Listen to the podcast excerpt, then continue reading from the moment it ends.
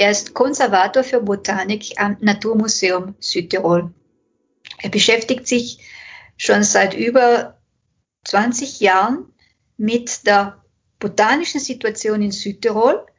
Er lebt, arbeitet in Bozen und hat ein waches Auge auch auf die städtische Flora. Thomas, das Wort Biodiversität, das ist ein sehr, sehr weiter Begriff und damit äh, verstehen unterschiedliche Leute auch unterschiedliche Inhalte. Kannst du uns das kurz vorstellen? Die Biodiversität. Ja, die Biodiversität kann man mal ganz einfach definieren als die Diversität, also Vielfalt des Lebens, so wie das Wort ja schon äh, sagt und impliziert. Aber die meisten äh, verbinden damit die Vielfalt an Arten, was natürlich zu kurz greift. Das ist natürlich ein ganz wichtiger Aspekt, die verschiedenen Arten, die es gibt auf der Welt, also Tier- und Pflanzenarten und Pilze, Mikroorganismen. Aber man kann es generell die Biodiversität auf drei Ebenen beachten. Einmal, welche Diversität an Lebensräumen wir haben. Das ist ja auch die Voraussetzungen, dass es Arten und verschiedene Arten gibt. Dann die Arten selbst, die im Laufe der Evolution sich herausgebildet haben und sich auch weiterhin ausbilden und ausbilden werden. Und eine dritte Ebene, die oft zu kurz kommt bei dieser Betrachtung, das ist die genetische Ebene.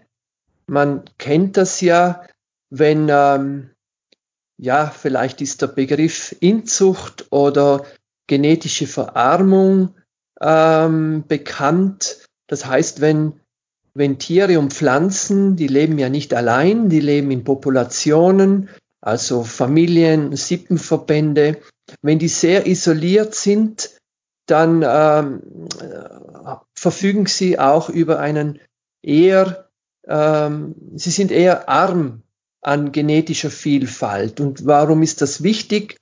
Das ist vor allem wichtig, wenn es darum geht, ganze Arten zu erhalten, wenn Arten nur mehr sehr wenige Populationen haben und genetisch verarmte, dann können sie den, äh, ja, ihrer Umwelt gegenüber, sind sie wenig flexibel, sagen wir es so.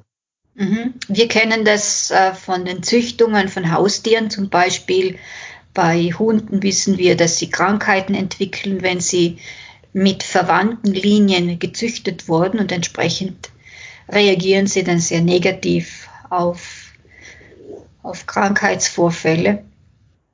Ja, ganz genau. Das ist auch in der Natur so. Wenn man zum Beispiel äh, Tiere, ein paar vereinzelte Tiere auf eine Insel bringt, dann sind alle Nachkommen abhängig in ihrer genetischen äh, Ausstattung von dieser sogenannten Gründerpopulation. Natürlich gibt's noch Mutationen und Veränderungen, aber im Wesentlichen äh, haben alle Nachkommen eine ähnliche Ausstattung und sind dann entsprechend eng, was die genetische Vielfalt und damit auch Anpassungsfähigkeit angeht. Mhm. In dem Zusammenhang kenne ich auch den Begriff Genfluss. Wenn wir jetzt zurückgehen auf die Städte, auf die Zentren und uns dort die Lebewesen vorstellen, die nicht menschlichen Lebewesen, wie hängt das zusammen, die Lebewesen in der Stadt und die außerhalb, wenn sie nicht isoliert werden sollen? Ja, prinzipiell ähm, ist es ja so, dass man zwischen Siedlung und ähm, sogenannten anthropogenen Lebensräumen, also von Menschen beeinflussten und gestalteten Lebensräumen, jenen wilden, natürlichen gegenüber äh, gegenüberstellt. Und man muss sich vorstellen, eine Stadt ist ja nicht nur eine, eine Ansammlung von Menschen, die äh, von verschiedenen Landesteilen oder auch außerhalb, von außerhalb der Provinz kommen, um dort zu leben. Das trifft eigentlich auch für, für Pflanzen und Tiere zu. Also Sie finden hier, also abgesehen davon, dass die äh, Tiere und Pflanzen aus unmittelbarer Umgebung die natürlicherweise in der Wildnis eben vorkommen, die finden hier auch sogenannte sekundäre Lebensräume. Dort stört sie zum Beispiel niemand von den eigenen Artgenossen. Aber es kommt noch dazu ein großer Genfluss bedingt durch Arten, das können gleiche Arten sein oder eben auch neue Arten, die neu für das Gebiet sind, also nicht einheimisch, die kommen durch die ganzen Verkehrsverbindungen, durch die Handelstätigkeit des Menschen, äh, durch äh, Verschiebung von Erdmassen und, und, und. Das kann man sich eigentlich ganz gut vorstellen, dass hier plötzlich alles zusammenkommt. Eine, eine Art Schmelztiegel, wenn man so will. Kannst du uns für die Stadt Bozen Beispiele bringen? Beispiele zu Pflanzen, Beispiele zu Tieren? Ja, man kennt die äh, Tiere ähm, schlecht, also die in Siedlungsgebieten, vor allem in Städten, allgegenwärtig sind, ob das die Spatzen sind.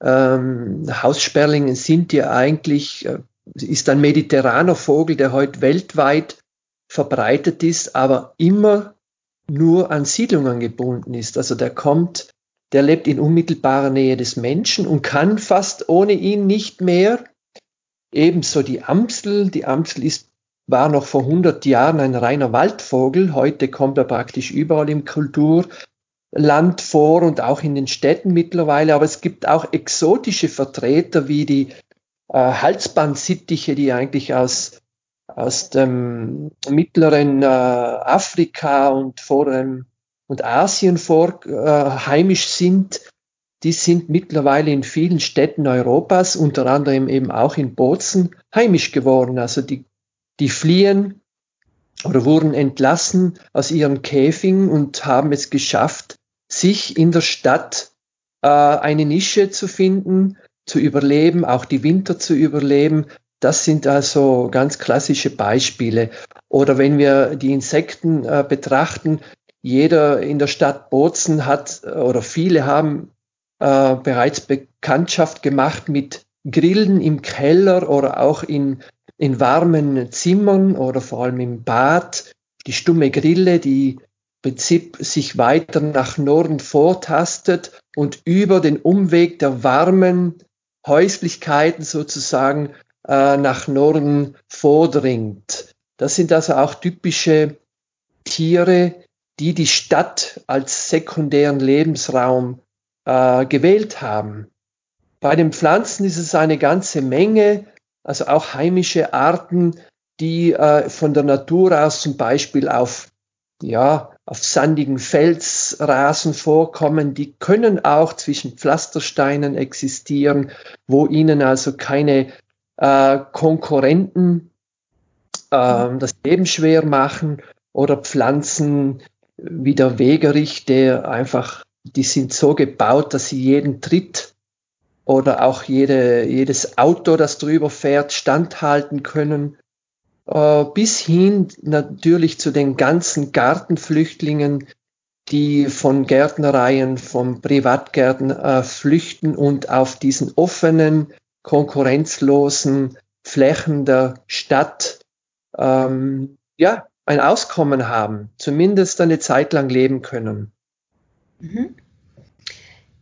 Die Biodiversität in den Städten, das ist etwas, was wir beobachten, dass wir auch bei der City oder Corona Nature Challenge am Wochenende genauer anschauen werden, zusammen mit den Einwohnern, Einwohnerinnen von Südtirol. Ist es eigentlich ein Studiengebiet geworden? Ja, also die, das Phänomen der Stadtbiologie äh, oder wenn wir es erweitern, der Stadtökologie, das ist ja mittlerweile schon ja, ein gutes halbes Jahrhundert alt und hat in vielen Städten, zum Beispiel in der Stadt Berlin, ist es da schon seit den 60er, 70er Jahren ein bekanntes äh, Studiengebiet, das mittlerweile so weit gediehen ist, dass es ganz, äh, dass es praktisch interdisziplinär funktioniert. Also es braucht einerseits den den Floren- und Faunenkenner, weil wir haben es ja mitunter mit völlig exotischen Pflanzenarten und Tierarten zu tun, die plötzlich in einer Stadt ähm, in einem Bahnhofsgelände, in einem Industriegelände auftauchen, wo man, wo man bis an die Grenzen seiner Kompetenz stößt. Das ist also mittlerweile gibt es ganze Heerscharen von äh, Botanikern,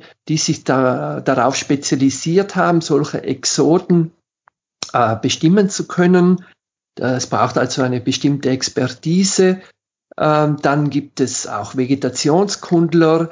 Ich nenne hier einen Herbert Zuckop, der zu meinen Studienzeiten ein ähm, bekannter eine bekannte Referenzperson war, der die Stadtökologie, vor allem die Vegetationstypen in der Stadt Berlin studiert hat. Also haben sich neue Lebensräume herausgebildet, die natürlich anders funktionieren als, äh, ja, als natürliche oder in der Wildnis vorkommende Vegetationseinheiten, äh, ja, bis hin zu, zu der Landschaftspflege, sprich bis zu, zu den Visionen einer, einer sogenannten Ökostadt, wo man also allem Rechnung trägt, also von der grünen Lunge bis zu neuen Lebensräumen für neue Arten und das Zusammenleben von, von Natur und Mensch in der Stadt als Vision pflegt und natürlich auch studiert. Mhm. Ähm, wie siehst du da die Rolle vom Naturmuseum innerhalb von diesem Modellfeld äh, Stadtökologie? Ja, Was macht ihr da und äh, welche, welche Situation siehst du, die wir auch über die City Nature Challenge ans Publikum weiterbringen möchten? Ja, überall, wo der Mensch wirkt, äh, bewirkt er auch etwas für die Natur. Und das ist ja an sich überhaupt nichts Negatives. Ich würde das jetzt als, ja, als Biologe wertfrei betrachten. Wir loben ja auch die, zumindest die extensive Landwirtschaft für die jahrhundertelange, ähm, für den jahrhundertelangen Beitrag zur Erhöhung der Biodiversität. Also in einem Wiesen, Wald, Hecken, strukturierten Land kommen ja viel mehr Tier- und Pflanzenarten vor, als wie wir es in einem reinen Waldland ähm, hätten. Insofern kann, kann man das natürlich auch auf ein städtisches Gebilde übertragen und sagen, ja, wir können die Globalisierung nicht stoppen. Wir können den Samenhandel, wir können die Verbreitung fremder, sogenannte fremder Arten eigentlich nicht wirklich äh, verhindern. Wir können sie höchstens steuern. Und auf der einen Seite ähm, sehen wir auch, dass gerade im Stadtgebiet, wo ständig eine Dynamik herrscht, zum Teil etwas ganz anderes passiert als in der wilden Natur. Warum?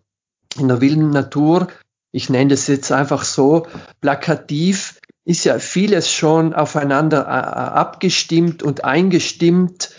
Äh, ein Pflaumeichenwald, der funktioniert, der hat seinen Artenbesatz und Störungen äh, finden ja hier nicht weiter statt. Es sei denn, es brennt einmal oder es kommt der Bagger und, und fährt eine Schneise hinein. Anders in der Stadt, wo dauernd eine Dynamik da ist. Und wir lassen hier auf jeden Fall, äh, es gibt hier neue Aspekte der Natur, die man fördern kann. Also wir erlauben es Pflanzen und Tieren, die an ein gestörte oder kurzlebige ähm, Existenz gewöhnt sind, dir erlauben wir, dass sie sich hier ausbreiten können. Das heißt, es, es gibt im Fachgebiet, also im Fachjargon den Terminus äh, Sekundärlebensraum. Das heißt beispielsweise, wir haben keine Flussalluvionen mehr, also es gibt kaum mehr, es ist alles äh, begradigt, wir haben keine ausgedehnten Kiesbänke, die nach jedem äh, Unwetter sich verlagern. Es entstehen in einer Naturlandschaft, in einer Flusslandschaft ja ständig äh, wieder waldlose Gebiete. Das heißt, vieles, was wir heute als Trockenrasen kennen oder in der Stadt äh, auf Sandflächen kennen, war ursprünglich äh, ausschließlich auf solche Flusslandschaften beschränkt. Da gab es die Garantie, dass immer wieder offene Flächen für eben diese Pflanzen und Tiere äh, bereit waren. Mhm. Durch die intensive Umgestaltung der Kulturlandschaft in Monokulturen und durch das Siedlungsgebiet, vor allem die Versiegelung, haben wir diesen kurzlebigen Pflanzen und Tieren oder auf solche äh, ständig sich verändernden Umweltbedingungen angepassten Tieren eigentlich ihre Lebensgrundlage entzogen. Und es ist auch äh, ja, dokumentiert, dass viele Tiere, also ich denke hier zum Beispiel an gewisse Heuschrecken, ähm, die wir in der Industriezone von, von Bozen noch gefunden haben, äh, auf großen Sandflächen, die über viele Jahre einfach dort waren und langsam zugewachsen sind. Dort hat plötzlich diese Heuschrecke äh, einen sekundären Lebensraum gefunden, obwohl mhm. sie in der Natur diesen eigentlich nicht mehr hat. Insofern ist die, die Idee der Ö Ökostadt im besten Sinn des Wortes eigentlich eine, eine sehr ja, naturfreundliche Idee und ist sehr wohl verträglich mit dem, was man eigentlich von einer Stadt sonst erwarten würde, nämlich, dass alles verbaut ist. Mhm. Ja, dann würde ich das als Schluss nehmen, die Ökostadt. Und bedanke mich bei Thomas Wilhelm für die Erklärungen. Danke auch. Wiedersehen. Wiedersehen.